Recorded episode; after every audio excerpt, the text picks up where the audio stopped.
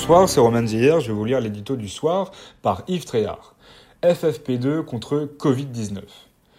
Dans cette drôle de guerre, quelles sont nos armes? Le confinement, c'est entendu. Ici ou là, certains confondent malheureusement l'assignation à résidence et les vacances. Du coup, les autorités préfectorales interdisent même l'accès aux plages. Mais puisque l'ennemi est invisible, faut-il nous aussi avancer masqués La question taraude tout le monde, non sans raison.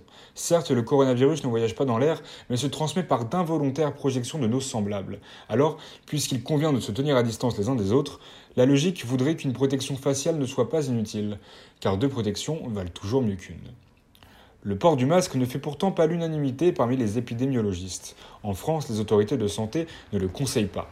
Selon elle, ce bouclier de papier, le modèle FFP2, celui avec un bec, est le plus efficace, doit être réservé au corps médical et à ceux qui sont obligés de rester au contact du public. Qui ne le comprendrait pas? Il est néanmoins regrettable que ces soldats du front n'en soient pas tous dotés, faute d'un stock suffisant. Depuis 2011, notre pays a ralenti la production de masques et se repose sur la mondialisation qui facilite les échanges.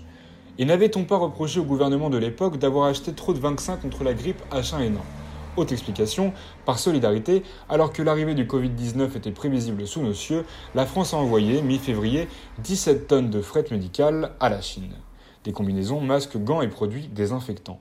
Loin de tout esprit polémique, on peut donc s'interroger cette affaire ne trahit-elle pas une gestion forcée de la pénurie? Pris de court, les pouvoirs publics minimisent l'intérêt du masque pour tous afin d'être sûrs de pouvoir équiper les utilisateurs prioritaires.